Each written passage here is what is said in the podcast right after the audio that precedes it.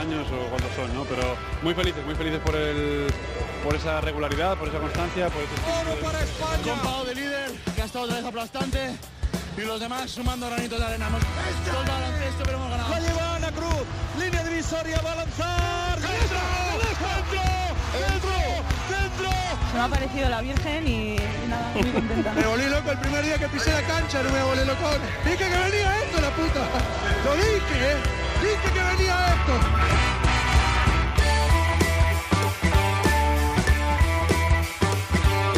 En capítulos anteriores. Mi ídolo siempre ha sido Luis Escola. Y no me digas que esto tiene un porqué. Es más, te diré, tiene un porqué y una consecuencia. Todos soñábamos con ello, pero bueno, al final la realidad en muchos casos ha sido mucho más bonita de lo que soñábamos.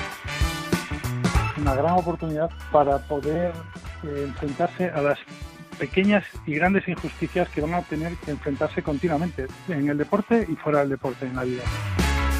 Aquí ha llegado al máximo nivel, ya es MVP de todo, ha sido MVP de Copa, de Liga, de Euroliga, y es como decir, ¿tienes más por dar? Pues enseñárselo a, a ellos.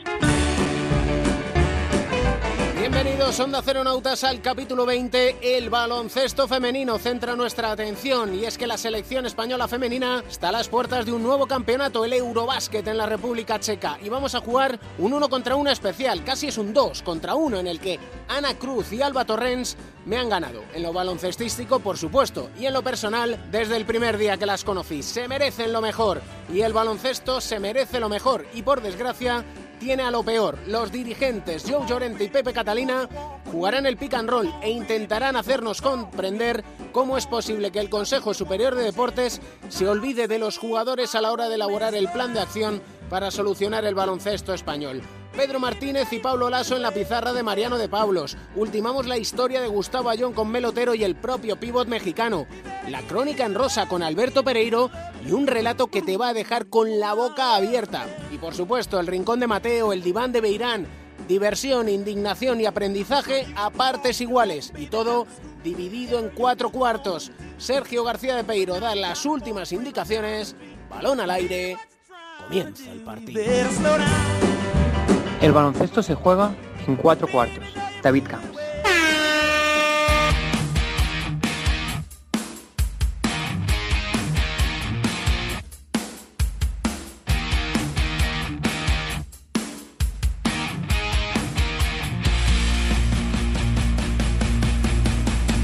Vamos a empezar este primer cuarto hablando de baloncesto femenino.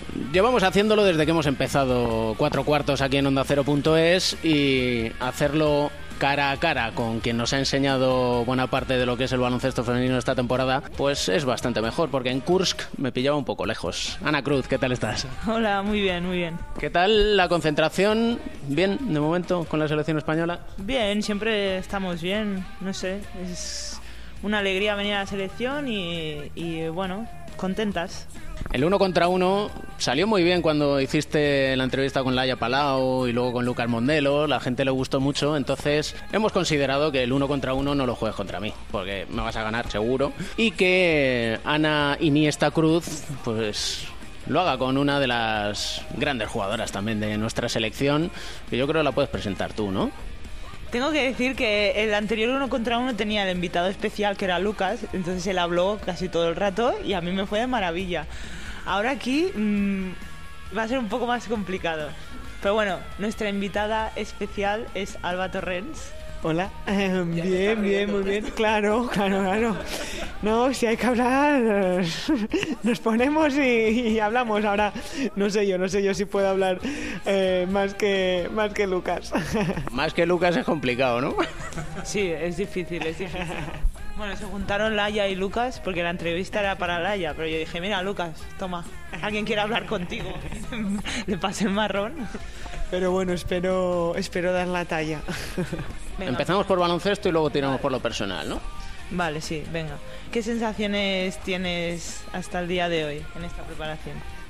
me da la risa, porque claro, miro, miro, tengo aquí cara, cara Ana, la miro cuando me hace la pregunta y me da, me da la risa, pero eh, hasta, hasta este punto yo creo que las sensaciones son buenas, ¿no? Eh, yo creo que, estos primeros partidos de preparación o también todo el tiempo que llevamos entrenando eh, lo podríamos valorar de, de, de, positivo en todos los aspectos y a la vez también sabemos que aún se pueden mejorar cosas para llegar uh, en las mejores condiciones el, el primer partido y, y, eso haremos estos, estos días, ¿no? que yo creo que sacas bueno, sensaciones muy positivas y a la vez también creo que hemos hecho, podríamos decir, un poco de, de autocrítica para seguir mejorando y, y, y, llegar bien al primer partido. A ver, y es que yo soy más... Vamos a, a cosas graciosas. A ver, ¿cuántas técnicas te han pitado en Rusia?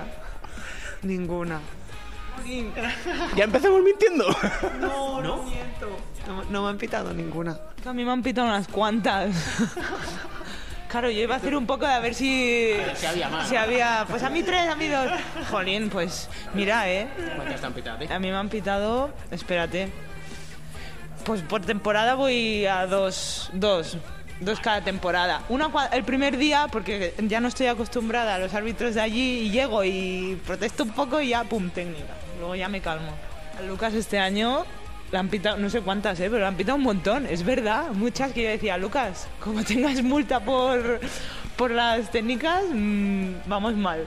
¿Tenéis con la selección española que pagar una cena al equipo o algo por el estilo? No, sé, no nos pitan técnicas, ¿no? Con la selección no nos suelen que yo recuerde, no. Es que además nunca llegamos al momento este de, Buah, le van a pitar una técnica porque no somos muy de protestar. O si vemos alguna que está así protestando, pues la calmamos entre nosotras. ¿no? Eso es una buena enseñanza. Al final somos un poco el ejemplo, ¿no? De, o, o, el espejo donde se mira a la gente, entonces te tienes que controlar un poco, aunque por dentro te queme ahí y quieras decir algunas cositas, pero te controlas porque al final, pues al final somos todos personas y la gente también se equivoca y es normal. Seguimos. Ahora, pregunto yo, según estamos grabando esta charla, se produce el último descarte de la selección. ¿Cómo sentís vosotras las jugadoras según han ido yendo los descartes hasta ahora? Yo creo que es el momento más duro, ¿no? Así como si nos, nos preguntas, ¿no? ¿Qué parte es la más dura de la preparación o de la concentración?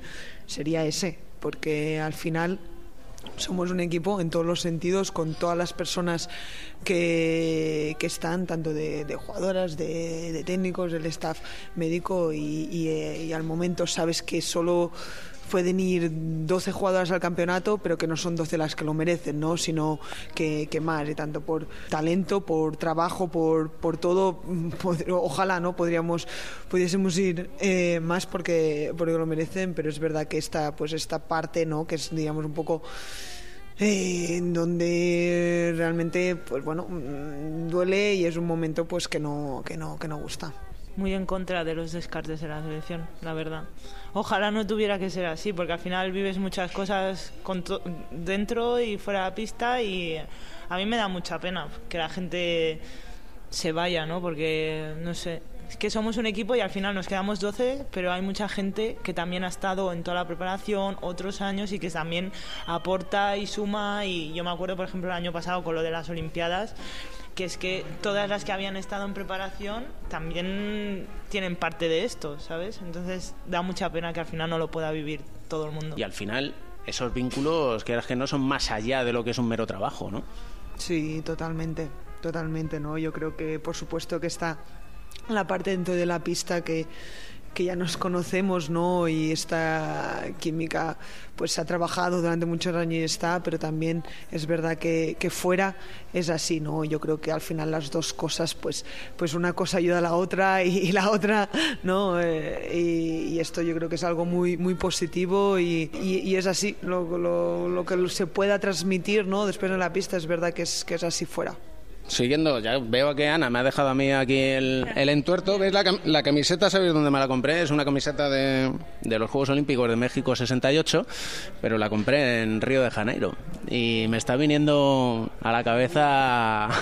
Pelos de punta. ¿Verdad? Pelos de punta. Y es. Bueno, yo lo dije, para mí esa canasta es, es la mejor canasta de mi vida y no, y no la he metido yo, ¿no? Pero es un momento que, que, que no se me va a olvidar jamás, jamás, jamás, jamás, jamás. ¿Qué grito pegamos en la grada según estamos narrando el partido? Bueno, es que yo creo que, a ver, yo lo he dicho más veces que eso, pues al final es suerte, ¿no? Y yo creo que al final estábamos todas deseando que ese valor entrara y, y- bueno, fue mérito de todas, ¿no? Al final, bueno. Pero sí, vamos, que un churro como ese no lo vuelvo a meter en mi vida. ¿Sabes qué pasa? Es que no es el único que ha metido. Ya lleva, ya lleva unos cuantos. Por tanto, no, yo no- yo creo que alguno más perfectamente podría caer. A ver si en lugar de Ana Iniesta Cruz lo vamos a tener que llamar Ana Sergio Yul Cruz. Sí, la verdad, bueno, es que Yui- Yu- lo de Yui es otro, otro level, está por encima. Yo he metido uno así, pero es que él lleva un carro, o sea, ya no se pueden considerar ni mandarinas, es que es su tiro normal prácticamente. Y vamos a lo personal, ¿no? Para que os conozcan más cómo es el día a día y eso, y eso ya sí que se lo dejo yo, Ana, porque Ay, a ver, personal, a ver. ¿Qué pasaría si no tuvieras quinoa ni aguacate? ¿Cómo, cómo sobrevivirías? Porque... Ah, no, yo ya, ya he aprendido que la palabra clave es adaptación. Siempre se puede buscar una, una, una salida.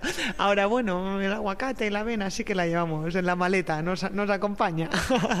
Yo creo que, la- que Alba cuando hace la maleta pone los cuatro petos, los cuatro pantalones para entrenar y todo, dos zapatillas de juego. Todo lo demás es su comidita buena, no vaya a ser. Porque sí que es verdad, por ejemplo, ahora en Bélgica, pues, jolín, había pasta, pollo, lo típico de que, pues menú infantil que digo yo. Y claro, pues para las veggies como Alba. No, no, no. Me, me ha tomate. Pero bueno, cuatro cositas en la maleta, aparte de la, de la ropa de entrenar, también las, la- las pongo. Claro, eso es, es muy normal, ¿eh? Porque yo también cuando, cuando voy a Rusia, pues en la maleta está las cosas materiales que, que puedes prescindir de ellas y luego, pues oye, que si embutido, que si tus cositas así para alegrarte el día cuando abres la nevera. para cuando vayan los papis a veros, que es que si no, a ver, ya me contarás tú qué le vas a dar de la comida rusa. Bueno, sí, sí, no. Ellos también venían. Cuando vienen visitas y ya les digo, oye, eh, el bote de colacao, por favor, que no falte eh, el jamoncito. Digo, si no, igual dormís en la calle, ¿eh? Se nos va el cuarto volado. Estaría muy bien una medalla de oro en este eh, europeo por Laia Palau. Hombre, estar bien, estaría bien, ¿no? Pero yo creo que, que no, es que no se puede pensar, ni, ni lo pensamos, porque a lo mejor desde fuera nos pueden poner algún cartel o, o de favoritas o de, de que se puede conseguir, pero desde dentro tenemos muy claro, ¿no? Lo que ha costado, eh, lo que se ha conseguido y volvemos a empezar de cero. Lo que se ha conseguido ahora mismo no nos sirve, eh, eh, no nos va a poner en otra situación, ¿no? sino que hay que empezar de cero, pensar en la primera fase de grupos, intentar hacer las cosas bien y, y nosotras sabemos muy bien lo que, lo que ha costado y, y lo igualado que está todo. ¿no? Y este europeo yo creo que especialmente sea un europeo muy duro. Lo pasado, pasado está y cada año es una historia nueva y que el campeonato nos ponga donde nos merecemos. Ojalá que sea en el podium y como siempre acabamos, ya lo sabes, con una música que nos alegre el día. Eh, ah, ah, no, Under Pressure de David Bowie. Me gusta, me gusta que así acabemos y ojalá que a finales del mes de junio os diga aquello de felicidades. Ojalá, ojalá. Vale, gracias. Muchas gracias.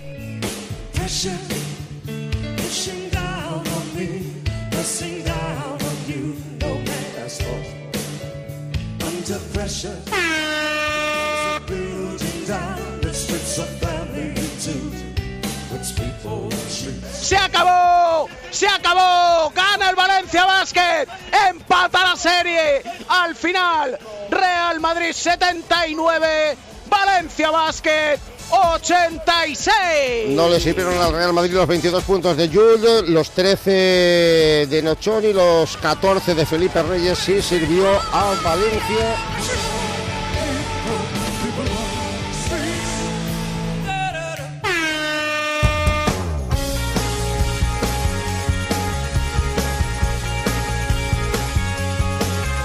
Iniciamos el segundo cuarto y el tema que vamos a tratar voy a intentar que no me ponga de mal humor, porque aquí intentamos siempre ser alegres, hablar del baloncesto como nos gusta, con una sonrisa entre oreja a oreja, pero lo cierto es que hay actitudes de determinados dirigentes que no pueden más que indignarnos. Pepe Catalina, Joe Llorente, bloqueo y continuación, ¿cómo estáis? Muy bien, muchas gracias. Bien, gracias. Yo estoy indignado, sinceramente os lo digo. ¿Por qué? Porque se proponen reuniones entre el Consejo Superior de Deportes, la Federación Española de Baloncesto, la Asociación de Clubes de Baloncesto, y este aquí que no hay representantes de los jugadores, que son los protagonistas de este maravilloso deporte. Mira, esto viene sucediendo desde hace mucho. ¿eh? Los jugadores siempre somos los últimos en enterarnos de todo. Frecuentemente pastelean todo antes de reunirse con los jugadores, con los representantes de los jugadores. Y luego, pues cuando no nos gusta y cuando es muy eh, un asunto muy definitivo, eh, entonces lo que tenemos que hacer es una huelga. ¿no? Esto es la, historia, lamentablemente es así.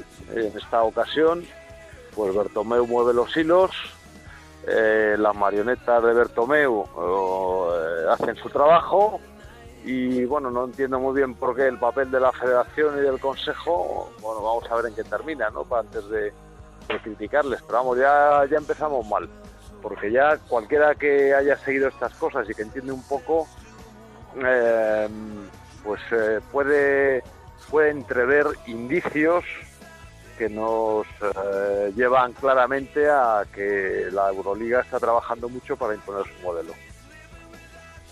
Bueno, pues la verdad que poco más que decir a lo que habéis eh, ya comentado vosotros. Cuesta creer que en unas eh, reuniones en las que se están discutiendo cosas verdaderamente importantes para el futuro de- del baloncesto, para el futuro, la solvencia y la viabilidad, viabilidad del baloncesto, que no es poco, pues no estén los jugadores, eh, no tengan alguna representación. A mí al final me parece, con todo el respeto del mundo, que es un poco el reflejo del modo huida hacia adelante en el que se manejan los dirigentes del baloncesto español, desgraciadamente, desde hace tiempo, con la mezcla de intereses particulares por debajo que lleva a esto. Y cuanto antes se resuelva mejor, de la manera más rápida y más beneficiosa posible para los que están metidos dentro y a lo mejor si tienes que abrir el debate o la discusión o el planteamiento a una parte más, pues se complica y se dilata en el tiempo. Y además me da la sensación que el Consejo Superior de Deportes es juez y ha tomado parte. Y ha tomado parte por los equipos de la Euroliga y por lo que decía Joe de Bertomeu. Porque lo que está proponiendo es todo para beneficio de los tres poderosos. Parece bastante claro. Ya el anterior secretario de Estado iba por esa línea. No sé si, eso- si eso tendrá influencia en lo que está sucediendo ahora. Tiene, da la impresión de que sí. Vamos, el anterior secretario de Estado, eh, Miguel Cardenal, eh, en su día ya publicó, eh, tanto en revistas como creo que en algún otro volumen, eh, pues sus opiniones muy favorables acerca de todas las teorías de, de la CB, lo cual era ciertamente un tanto incomprensible poner la CB como modelo cuando han desaparecido un montón de equipos y cuando se han arruinado otros tantos, pues pues no sé, no me parece a mí que no que no era muy coherente, ¿no? Vamos, en cualquier caso eh, vamos a ver cómo termina todo, bueno, a ver cómo se van sucediendo los hechos y pero bueno hay que estar muy atento porque es que se está imponiendo lo de la Euroliga y es una pena una pena porque mm, podemos perder eh, las ligas nacionales y podemos pe- perdernos partidos como los que estamos viendo entre el Madrid y el Valencia que son grandes partidos. El Valencia no es equipo de Euroliga y sucesivamente tanto en la en la Copa del Rey como en, eh, en la Liga está pudiendo con equipos de, de Euroliga. Y con jugadores españoles. y con españoles, o sea, con un equipo además de jugadores que no quieren los equipos que juegan en la Euroliga, son jugadores que no son de Euroliga, según eh, este baloncesto de etiquetas en el que vivimos ahora. Y te dejo el balón, Pepe, para que continúes la jugada. Primero decir que se ha demostrado a través del deporte referencia en Europa, que es lo que nos ocupa, que se puede coexistir perfectamente o pueden coexistir perfectamente competiciones internacionales de primer nivel, de primer nivel, como lo vemos en el fútbol, con las competiciones nacionales que aportan una riqueza extraordinaria, aparte de los compromisos de las selecciones nacionales. El fútbol ha demostrado que es posible y creo que el baloncesto, que está en un nivel menor, evidentemente, y que no puede competir con el fútbol, que quiera empeñarse en hacer lo contrario, pues me parece muy osado. Y respecto a lo del marco un poco de jugadores nacionales en los que se mueve el Valencia Basket, pues es, volver a la fórmula de, ant- de antaño, si es que ya estaba inventada. Eh, el problema es que cuando vino la ley Bosman, pues eh, todo se, digamos que se cambió, todo se trastocó y todo yo creo que, que se contaminó. Y al final hay una cosa que se llama eh, identificación, compromiso y al final los jugadores españoles la tienen. Y hay jugadores españoles en otros equipos también de la Liga Endesa y de, y de la propia Alep Oro, eh, que si se les diera la oportunidad de jugar y tuvieran los mismos minutos que tienen otros jugadores de otras nacionalidades, estoy seguro de que lo harían bien. Pero claro, lo que hemos hablado, ¿no? La etiqueta, eh, el tema de los cupos, eh, que el miedo a que el jugador español sea excesivamente caro por eh, su condición de tal, entonces eh, al final acaba pasando esto. Pero vamos, lo que está sucediendo con el Valencia Basket es una realidad tremenda. Aparte que yo creo que, bueno, y esto es... Y bueno, lo que pasa en el Unicaja que al final, al final Sí. acaban Suárez 10 y 10. jugando. Sí, así es, así es. Son un poco... La verdad que es una gozada, ¿no? Ver a San Emeterio, ver a Sastre, a Oriola. Oriola era un jugador, ha sido un jugador Pero es con una son carrera de que no les quieren los, los mejores equipos. O sea, es que es Pues, así, es que pues la interpretación, la interpretación que hace Oriola, por poner un ejemplo, ¿eh? que en teoría No sé. era el menos conocido, del bloqueo directo y la continuación, que es el principal recurso que tienen todos los equipos ahora mismo, del primero hasta el último. Eh, ahora, yo no creo que haya nadie, nadie en nuestro país, no voy a irme mucho más lejos, que interprete el bloqueo directo y la continuación como lo interpreta Pierre Oriola. Así de claro. Bueno, has dicho una cosa muy importante que yo creo que además nos puede dar eh, nos puede dar hilo para, para el siguiente cuatro cuartos, ¿eh? que es eh, la comparación con el fútbol y por qué el fútbol está haciendo lo contrario que hace el baloncesto. ¿eh? El fútbol cada vez se expande más, llega a más localidades, a más sitios y el Barcelona y perdón, y el baloncesto por el contrario mm, sin ningún sentido desde ningún punto de vista se contrae cada vez más. O sea, cada vez quieren cerrar más las ligas y cada vez quieren que menos personas, menos ciudades, menos jugadores, etcétera, participen del baloncesto. Y ahí lo dejo. Qué bien jugáis el bloqueo y continuación. Ni Piero Oriola os consigue emular. Y Joe Llorente lo ha dejado ya para el capítulo 21. Así que en bandeja de plata, ahora con Mariana de Pablos vamos a hablar de dos entrenadores españoles, Pablo Lasso y Pedro Martínez, que nos están dando una lección de cómo hacer buen baloncesto, cómo enganchar al espectador y cómo enganchar a todos los que nos gusta este fantástico deporte. Un lujazo como siempre, maestros. Un abrazo. Muchas gracias, Pepe. Has estado impresionante. Muchas gracias, vosotros sí que lo hacéis bien. Hasta la próxima, un abrazo para los dos. Hasta pronto. Entrenador Mariano de Pablos, ¿cómo estás? ¿Qué tal, David? ¿Cómo estamos? Pues muy bien. ¿Para qué nos vamos a engañar? Ahora ya se me ha pasado el enfado inicial de este segundo cuarto hablando de las reuniones en el Consejo Superior de Deportes y lo poco que importan los jugadores para los mandamales, que diría el gran José María García. Y ahora que tenemos que hablar de entrenadores españoles como Pedro Martínez y Pablo Lasso, pues ya me empieza a ver una sonrisa en la cara. Pues normal, normal que, que a todos nos, nos enorgullezca, ¿no? Que una final del, del nivel del Real Madrid-Valencia Basket pues esté dirigida por dos por dos técnicos españoles de- del prestigio y nivel de, de Pablo Lasso y Pedro Martínez. Desde luego que es para estar satisfechos. ¿Qué está haciendo Pedro Martínez y su equipo bien para poner en tantos problemas y sinceramente ser mejor que el Real Madrid en la final? Pues mira, fundamentalmente me gusta de Valencia Vázquez la personalidad con la que está jugando. Yo creo que está no ha apostado por, por un planteamiento donde donde jueguen a evitar que el Real Madrid eh, juegue bien. Evidentemente es, es, es una de las cosas con, en las que Pedro incidirá, sino están intentando eh, explotar al máximo sus, habilidades para, para crear en problemas al, al Real Madrid. ¿no? Yo creo que eso es un factor muy muy destacable que, que Valencia Vázquez pues, está jugando agresivo, muy vertical y jugando con ritmo. En el primer partido, aunque el equipo no se llevó la victoria, yo creo que castigó enormemente el, el mal balance defensivo de- del Real Madrid. ¿no? Está Por siendo eso- ambicioso, ¿no? Sí, em, Está creyendo en sí mismo, realmente. Yo creo que hay un punto en que, en que hay que saber explotar la condición de no ser favorito, ¿no? Y yo creo que Valencia Vázquez ha asimilado muy bien ese papel. No soy favorito, pero eh, juego creyendo mucho en mis posibilidades, ¿no? Yo creo que en ese sentido están jugando con desparpajo, lo que lo que decía, ¿no? Intentando jugar con mucho ritmo, no apostando a jugar con pocos puntos y posesiones largas, sino intentando que, que el Real Madrid sufra, ¿no? Que en vez de, de correr hacia adelante fácil, que, que el Real Madrid tenga que esforzarse en, proteger su, su canasta rápidamente. ¿Y qué es lo que tiene que hacer Pablo Lasso para que sea un juego coral el que presenta el Real Madrid y no una Jules dependencia como estamos viendo?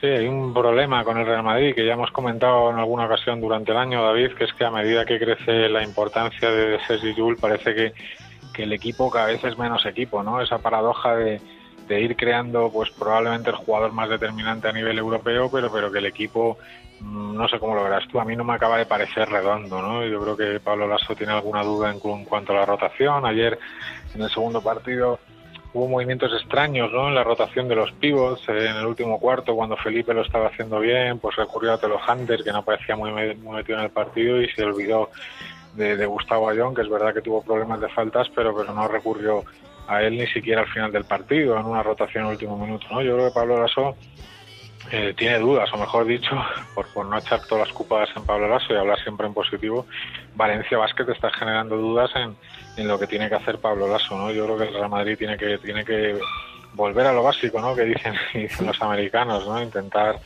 eh, dominar más desde el rebote y el ritmo de juego. Ahora mismo Valencia Basket anota más en contraataque que el Real Madrid e intentar generar mecanismos de juego más colectivos, ¿no? Sobre todo ocupando posiciones de las que hasta ahora está sacando poco provecho, ¿no? Pues he hecho en falta más trabajo en el poste medio, he hecho en falta eh, más jugadas de, de llegar y jugar en transición, no, no jugar tanto en dos fases o contraataque o 5 contra 5. Bueno, el Madrid en definitiva necesita algo más más de fluidez y encontrar un- una solución a- al juego de Boyan Duljevic en el poste bajo, ¿no? Ya son muchos partidos donde, donde no acaba de dar con la tecla y parar a este jugador. En el próximo capítulo veremos qué es lo que sucede definitivamente en la Liga Endesa. Y lo disfrutaremos porque nos encanta este deporte y nos encanta la Liga Endesa con jugadores españoles, con entrenadores españoles, con jugadores extranjeros pero que llevan muchos años en sus equipos. Es decir, con identificación, que de eso sabemos un poquito por dónde nos hemos criado, Mariano. Eso es, claro que sí, David. Un abrazo fuerte. Un abrazo grande.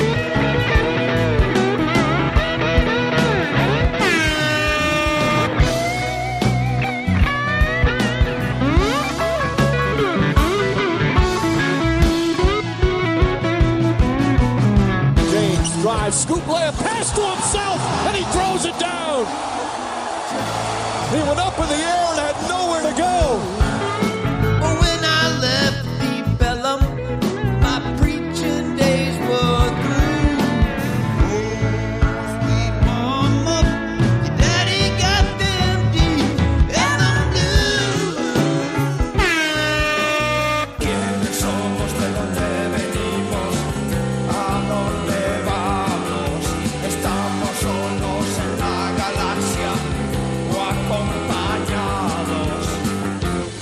Pelotero, la sexta, ¿qué tal estás? ¿Cómo estás, Camps? Bien, muy bien. Te veo bien, Se con aproxima- cara ya de veranito, pero bien. Cuando esto es como cuando ves ya cerca el final, dices, "Uh, me va costando, pero de repente dices, ¡ay!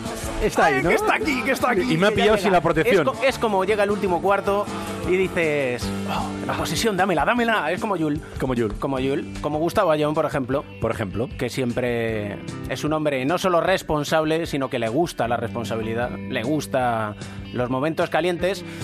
Como a su ídolo, habías dejado la puerta, ventana, todo abierto para que corra el aire. Sí, lo habíamos dejado ahí en mi ídolo es, ha sido siempre Luis Escola. Decía Gustavo Young que se identificaba con él porque era un trabajador. Pero la pregunta que yo te hago es, ¿y tú sabes cómo John descubre a Escola? La culpa la tiene una persona que se llama Amadeo Calderón. Es un doctor que siempre ha sido doctor de la selección, Amadeo Calderón, y en alguna ocasión me, me dijo, si quieres aprender a jugar realmente baloncesto, ve cómo juegan los argentinos. Cuando la generación dorada estaba en su máximo esplendor, eh, que estaban todos los, los que ahora pues ya se están retirando, como el Chapo, eh, me lo dijo, ¿quieres aprender realmente a jugar básquetbol? Tienes que empezar a ver videos de cómo juega la selección argentina. La generación de oro de Argentina. La generación Hombre, dorada. Nosotros tenemos la nuestra y Sí. en Sudamérica, aquí en Europa la nuestra ha, ha hecho un ejemplo y allí en, en Sudamérica Hombre. ha sido la, gen- la generación dorada de Argentina. Es que ¿no? vaya jugadores. Claro. Es que claro, tienes a Prigioni, Manu Ginóbili, Fabricio Oberto, Luis Escola, Carlos Juanpi Delfino. Gutiérrez, Delfino, Nocioni. Nocioni, El Colorado Volkovitsky. campeones de Leo los Juegos. Olímpicos en Atenas 2004. Sánchez, madre Sinceramente, les sisaron un mundial en Indianápolis. Vamos, con todas las de la ley además. Normal que Gustavo Ayón dijera, hombre, y este chico, porque además era el más jovencito, Escola. Sí, porque es una cosa muy curiosa. Yo es una cosa que me planteaba. Digo, solo hay cinco años de diferencia entre Ayón y Escola. ¿Cómo puede ser que sea su ídolo con tan poca diferencia? Pero lo normal es que sean casi coetáneos. Pero claro, recapitulamos al primer episodio. Ayón sale al mundo del baloncesto, por decirlo de alguna manera, cuando tiene 15, 16 años, porque antes estaba en su pueblo, en Zapotán, con lo cual Escola ya tenía 21, ya había ganado un torneo de las Américas con Argentina y con la generación dorada, es decir, ya era todo un ídolo. Hay poca diferencia de años, pero sí hay una diferencia generacional en torno a que Ayón no les había visto jugar, no había visto a Jordan, acuérdate. Sí, sí, sí, y además eh, nos acordamos que Gustavo Ayón es un hombre que se empapa. Hmm. De hecho, él eh, ahora mismo sigue formándose.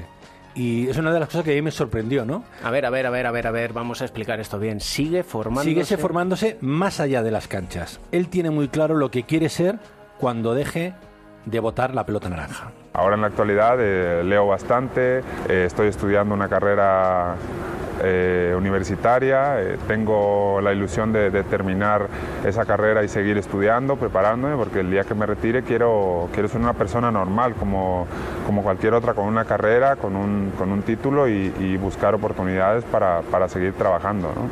No deja de sorprender que un hombre como Gustavo Ayón te diga buscar oportunidades para seguir trabajando. Y quiero ser una persona normal como las demás. Que lo es. Que lo es, absolutamente normal. Bueno, no es normal, porque es un fuera de serie. Y ahí viene la siguiente pregunta. ¿Dónde estará Gustavo Ayón al Claro. día siguiente de retirarse? Me veo en México. Eh, mi familia está ahí, mis amigos están ahí, mi hijo está ahí, eh, mi mujer es, es de ahí, es de mi, al lado de mi pueblo. La verdad que yo me veo 100% en México. Pero no solo intuyo que va a ser porque esté toda su familia allí. No, él tiene muy claro que no va a ir allí a retirarse a vivir de lo que ha ganado. Él, él se considera un poco una persona que tiene un legado y que puede transmitirlo. Y ese es uno de sus objetivos. Esas generaciones que vienen de abajo, que quieren ser alguien en el básquetbol, ahí puedo transmitirles, ahí puedo hacer algo por ellos, ahí puedo ayudar un poquito más. Y precisamente por eso me estoy, me estoy preparando, por eso estoy haciendo mi carrera, que cuando termine mi carrera universitaria quiero empezar otra, un máster que, que está aquí, que es de Administración y Gestión Deportiva. Administración y gestión deportiva. Fíjate que le veo incluso como ministro del deporte en México. Yo no sé si como ministro del deporte, pero sí te adelanto una cosa. Hay algo que Gustavo Ayón no quiere ser. Bueno, no me lo digas. Lo tiene muy claro. No me lo digas. Nunca le quitará el puesto a Pablo Lasso. No. Realmente no quiero ser entrenador. Quiero realmente, sobre todo, estar más en lo mental del deportista mexicano. Claro, es que es una persona normal. Lo has dicho tú, ¿eh? Sí, sí, por eso, y me Yo- y bueno, y ahí está otra de las claves, ¿no? Que él cree que es la gran diferencia entre los buenos y los mejores, ¿no? La mente, la mente. Y ahí también es un campo en el que le gustaría eh, seguir trabajando. Es lo más importante para poder mantenerte al máximo nivel, para poder llegar al máximo nivel. Tienes que estar mentalmente preparado y ser muy, muy, muy fuerte mentalmente para, para seguir y, y- y no, no decaer en los momentos difíciles, para seguir trabajando, para seguir luchando y para ser siempre fuerte en que tú eres primero y, y que tu carrera puede llegar al máximo nivel si tú lo quieres y tú lo piensas. ¿no? La mente. Así que en- vamos a tener el ¿Cuántas veces nos han dicho todo está en tu cabeza, eh? En el futuro. Y qué poco lo hemos aprovechado. Mira, ahora, ahora te lo va a explicar nuestro querido José Manuel Beirán. En el diván de Beirán, ¿qué le vamos a decir a él de la importancia de la mente? Pero fíjate tú que en el futuro, estoy visionando ya el futuro, el diván de Beirán, el diván de Ayón. el diván, el diván de Kant. el diván de Kant. Y, to- y todos en el diván. Oye, a lo mejor algún día has tenido en tu programa a un presidente de México. ¿Quién sabe? quién sabe, vete tú a saber. Hemos charlado con el hombre más importante en México en el futuro. Ahí lo Bueno, dejo. En sí, en el presente también lo es. Porque ya veo que el corte de Ucla hoy tampoco me lo explicas. El corte de Ucla, mira, te voy a explicar. Coges el balón, bueno, te lo explico luego.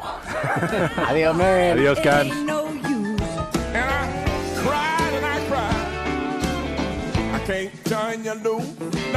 Y le tiene que gustar a nuestro psicólogo del deporte y medallista olímpico, don José Manuel Beirán, el maestro, el haber escuchado a Gustavo Ayón decir que lo importante, trascendental, es el trabajo psicológico y que él quiere hacerlo allí en México. ¿Qué tal estás, profesor Beirán? Pues muy bien, contento de estar una vez más aquí. Es tremendo que un jugador como Gustavo Ayón, uno, esté estudiando vía internet administración de empresas, que diga que quiere seguir estudiando y que quiere hacer un máster y que lo fundamental no quiere ser entrenador, sino que lo que quiere es preparar a los jóvenes psicológicamente para el esfuerzo, para la superación, para poder ser baloncestistas profesionales.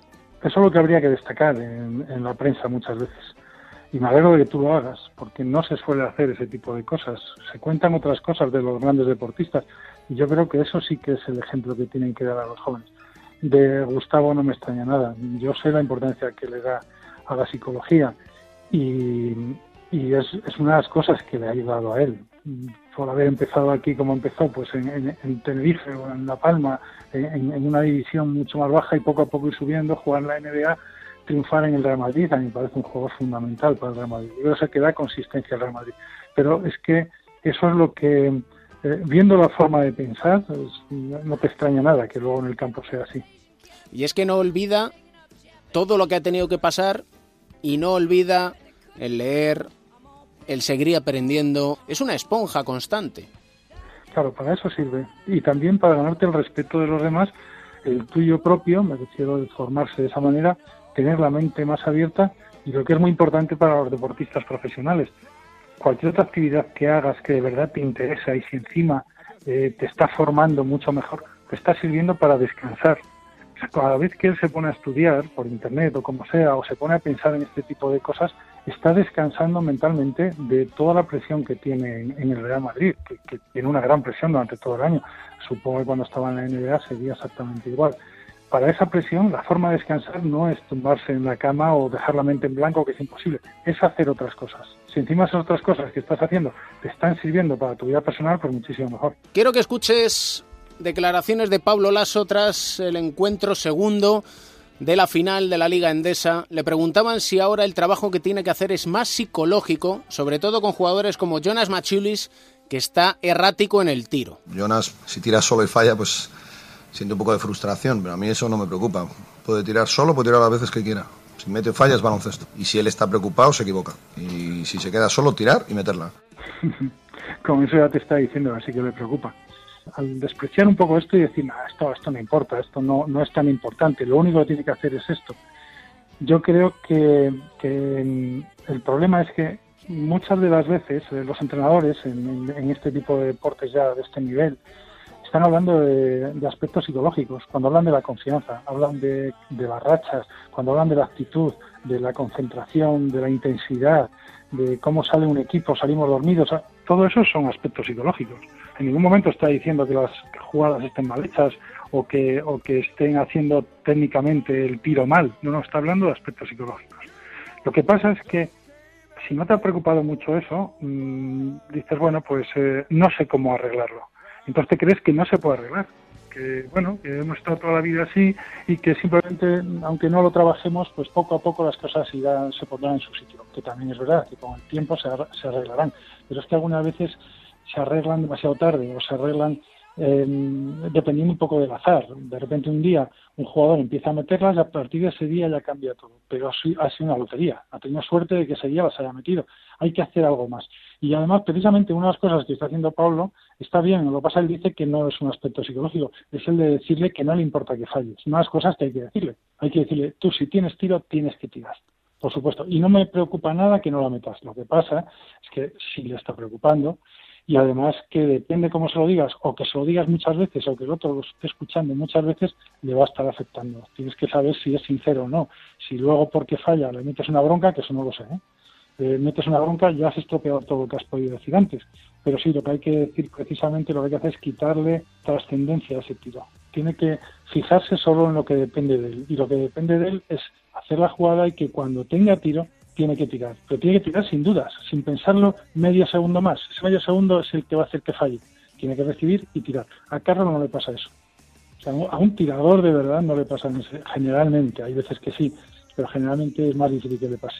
Y fíjate que hablando con el propio Jonas Machulis, le, le preguntaba, eh, ¿cómo vas de confianza? Dice, muy bien, pero no meto una. No meto una. Llevo todos los playoffs que no meto una. ¿Y qué es la confianza? Que la confianza es justo lo contrario de eso. No es estar convencido de que tienes que meterlo, porque eso no es cierto. Porque no depende al 100% de ti meterlo. Lo que sí que depende de ti al 100% es la intensidad que pones, el hacer las cosas bien, tirar cuando tienes tiro, trabajar para el equipo, defender, eh, cada vez que cometes un error, bajar corriendo a defender. Eso sí que depende, eso depende de ti. El que luego entre o no entre no depende al 100% de ti. Pero si estás repitiendo continuamente, no meto una, no meto una, lo más fácil es que no metas una. Hasta un día que tengas suerte, las metes porque son grandes jugadores, entonces un día las meterá y a partir de ese día puede cambiar todo. Lo que pasa es que algunas veces dejamos que sea el azar el que lo arregle. Y yo creo que habría que trabajar antes sobre eso. La mente también se entrena y la podemos entrenar día a día. Y de eso aprendemos con nuestro psicólogo del deporte y medallista olímpico, porque siempre me gusta decirlo, porque una medalla de plata en los Juegos Olímpicos no se consigue todos los días. Y de eso hay que presumir, hombre. Un placer y siempre, siempre un honor. Para mí también. Muchas gracias.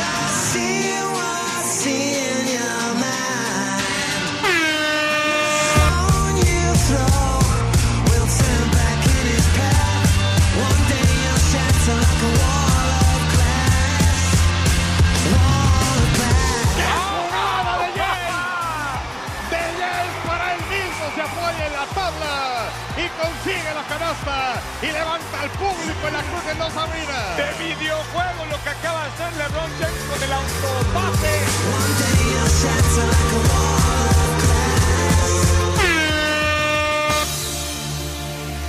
Yeah. Cash money, heroes, private jets, polish. Último cuarto de este programa Cuatro Cuartos y vamos a ir con lo serio, con lo riguroso, con la ciencia. Alberto Pereiro, Crónica en Rosa, ¿cómo estamos? Con lo único demostrable que tiene ese programa. ¿Qué tal, David? ¿Cómo estás? Y es que está demostrado que da gente. mucho juego la NBA, da mucho juego. Pues da, da tanto juego que te da para, eh, para convertirte en un enemigo público, prácticamente. Bueno, eh, Eh, pero- perdón, perdón, pero hoy vamos a ver, vamos Sí, a ver, sí, enemigo tenemos, público. Tenemos, tenemos jaleo del bueno y tenemos a, eh, a exjugadores de la NBA porque ya está en China. El, el ejemplo que vamos a sacar hoy en esta crónica en rosa, pero eh, auténticos desquiciados del cerebro, porque es- eh, no hay otra eh, definición para Sebastián Telfer. Te acordarás en su día eh, la expectación que en situación, la, expecta- expectación que trajo en 2004 el draft cuando apareció un primo de Stephen Marbury. Cierto, cierto. El que fuera eh, jugador de los Knicks, de Phoenix, de Boston, etc, etc. Y de Minnesota. Que no ha pasado la historia, dicho sea de paso. No, era un gran jugador. Era un gran jugador, pero eh, tampoco era eh, una barbaridad, pero sí que tenía un caché a nivel de carisma y a nivel- a nivel de, de prensa brutales. Pues bien, su primo apareció en 2004 en la, en la NBA. No es que hiciera una carrera eh, maravillosa, pero bueno, en Phoenix y algo quizás en, Boston, pues revivió algo. eh, Una carrera que ha durado 10 años, pero que ha ido de trotamundos por todos los sitios y que ahora está to- to- totalmente ubicada en, en China y ya no juega la NBA desde 2014. Eh, pues bien, a sus 32 añitos, maravillosamente bien ya, fue sorprendido en un control policial en Brooklyn, donde en el vehículo se le encontraron lo siguiente. Un fusil semiautomático, Em, perdón. munición, Perdón. en concreto 108 balas, un chaleco antibalas y dos bolsas de marihuana. Yo no sé a dónde iba, eh, ni lo que pretendía, llevaba además... eh, ¿Puedes repetirlo, por favor, que es que estoy ahora mismo ojiplático? Un fusil semiautomático. Chaleco antibalas. Son tres revólveres en total, entre el suyo y el de y los dos de su acompañante en el coche. 108 balas para el fusil, casi 60 cartuchos para cada uno de los revólveres, dos cargadores para el fusil, dos para dos de las pistolas y uno para una de ellas. Y dos bolsas de marihuana para amenizar la tarde. Pues si con esto no te entretienes, pues siempre tienes eh, dos bolsas de, de- de María para ver cómo lo haces po- un poquito mejor todavía, porque peor es imposible. Así que No, no, peor, vamos. aquí lo tienes. Eh, Un auténtico descerebrado que tenía que volver a la pretemporada con su equipo en China dentro de más bien poco, que eh, después de declararse culpable de esto, Hombre, como para decir, no, perdone. No, es que no lo llevo y no es mío. Esto no es lo que parece. Bueno, pues después de llevar toda esta colección de pipas que parecía eh, el, el inventario del Medal of Honor, eh, pues al final eh, declaró de dónde venía, dónde iba, el motivo por el cual no ha trascendido, porque al no tener abogado no tiene por qué trascender la, eh, la declaración, y tres años de libertad provisional para Sebastián Telfer y para su acompañante en el coche. Así que eh, la crónica rosa de hoy es eh, impactante y a la vez preocupante por el nivel de cerebro de ciertos jugadores de la NBA, que es que es cero, o sea, no tienen ninguno. Esperemos que sea en libertad condicional y muy vigilada. Muy sí, sí, muy vigilada, sí. Por no, cierto- no vaya a ser que nos aparezca con un arco y flechas el próximo día. Han superado, esto supera a nuestro serial Kardashian, ¿eh? Bueno, esto deja un pelín de lado a las Eh, Kardashian. Las ya, te digo que, que, que las, las Kardashian serán capaces de, de- de- de mandar el protagonismo de Telfer a paseo dentro de nada, pero vamos a dejar una píldora hoy. Y es el hecho de que se va a terminar la sexta temporada del reality la semana que viene que el protagonista absoluto del último capítulo es Tristan Thompson, en plena final eh, de la NBA. Eh, Ya no está Tristón Tristán. no, ya no está Tristón Tristán, ya le da igual que le llamen el Kardashian, ya eh, vuelve a coger esa, esa moto de agua con, con esa mujer de culo, de culo plano y largo que lleva detrás. Y eh, sí es verdad, el final del capítulo termina con un morreo en condiciones entre Tristan Thompson y, y Chloe, así que para el que lo quiera ver, que yo no voy a ser uno de ellos, evidentemente, pues ahí lo va a tener en Netflix a partir de la semana que viene en catálogo. ¿Y qué tendrá que decir de todo esto el rey LeBron James? Bueno, pues haremos un Game of Thrones o algo de eso en el que también veamos algo, porque aquí como hay de todo y para todos, algo le dirá a el Kardashian, querido. Se presenta apasionante la nueva temporada. Tú sabes que cuando yo llegué a la emisora y te conocí, nunca pensé que acabaría haciendo esto contigo 10 años después, ¿no? bueno, pero amenizamos mucho este Bueno, programa, que sí. nos ponemos muy serios. No, no, desde luego, desde luego. La verdad es que un toquecito para darle una vuelta tiene, eso seguro. Un abrazo, Pereiro. Otro querido, chao.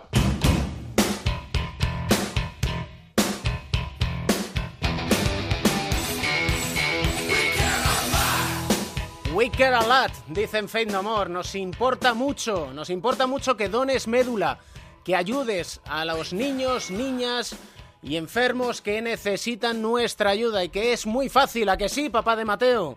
¿Cómo estás? Así es, así es, muy buenas, muy bien, muy bien. Después de un acto espectacular con Felipe Reyes y nada, con muchas ganas de entrar con vosotros. El cordobés, qué grande es. Y acabo de De hacer un pareado sin haberlo deseado, ¿eh? Muy grande, muy grande. Felipe Reyes es, es de esos eh, personajes más allá del deporte con el que hemos tenido la suerte de cohabitar en su espacio de tiempo y la verdad es que dentro de la cancha es muy grande y fuera todavía más.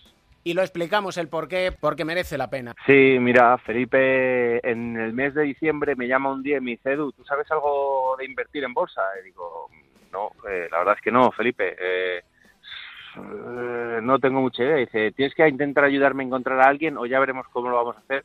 Pero me han propuesto participar en un reto de Bobanco en el que me dan mil euros. Participo contra Iturriaga, el mítico Palomero, y contra Ana Millán, la actriz. Y el ganador, el que más rentabilidad saque a este fondo, a este dinero que nos dan para invertir en fondo de inversión, IBE, renta variable, fija, etcétera, eh, lo podemos donar a una fundación y solo quiero donar a uno entre 100.000 para intentar ayudar a ganar esta lucha, esta carrera por la investigación del cáncer infantil y de la leucemia. Y mira, en el último segundo del último día, eh, como él ha definido, un rebote en ataque y canasta sobre la bocina suya, ganó a Iturriaga en el último segundo y ha donado un cheque de 11.000 euros eh, a la Fundación Entre 100.000 para ayudar a las becas de investigación que tienen, para ayudar a, a recortarle eh, pasos en esta carrera contra la investigación, para poder salvar vidas. 11.000 euros para becas, de forma altruista. No le decimos que no, ¿verdad?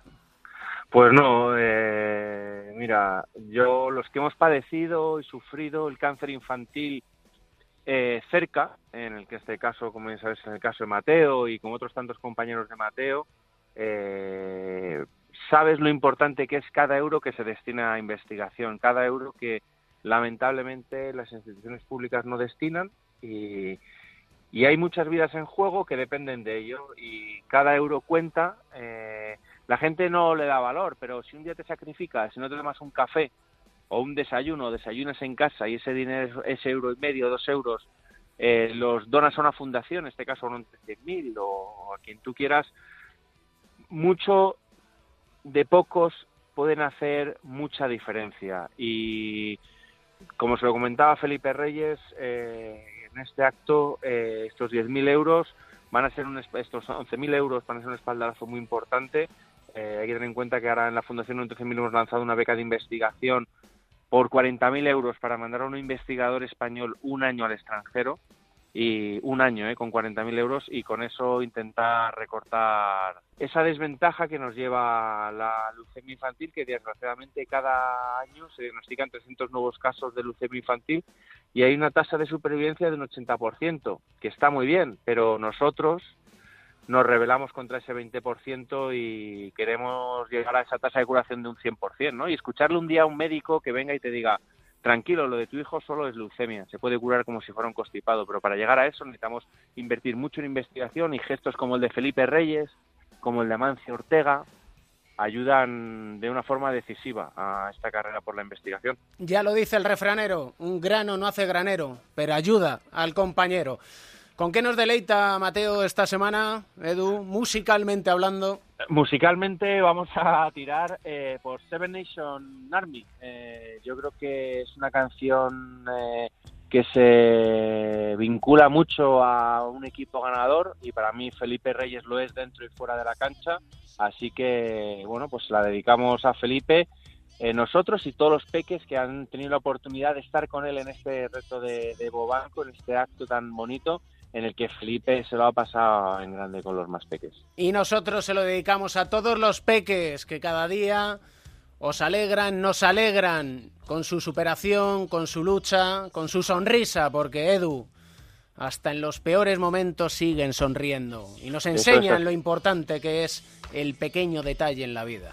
Eso es así, disfrutar de las pequeñas cosas, eso es lo importante. Que las pequeñas cosas son las grandes, como Felipe Reyes y como el papá de Mateo y todos los Mateos del mundo.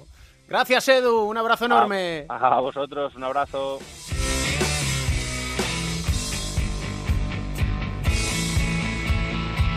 Terminamos este capítulo 20 con un mensaje que si no lo digo, reviento. Estimados dirigentes del baloncesto español, el protagonista, la parte contratante de la primera parte, de la segunda y de todas las imaginadas por los hermanos Marx, son los jugadores. Queremos a los mejores en nuestra liga. Queremos más españoles que les den la oportunidad de demostrar que tienen el nivel. Una liga con ascensos y descensos, más ciudades vibrando con el baloncesto. ¿Sabéis que vivimos en un mundo globalizado? Pues aplíquense el cuento, hombre. Y si lo hacen, les aseguro que van a ver el negocio crecer. Y de esa manera ya van a tener un buen motivo para sonreír, como nosotros, que lo tenemos semana a semana, capítulo a capítulo. Siempre lo encontramos. ¿En dónde? En onda es todos los lunes. Una cita con el baloncesto, porque siempre, siempre tenemos un motivo para sonreír. El baloncesto se juega en cuatro cuartos. David Camp.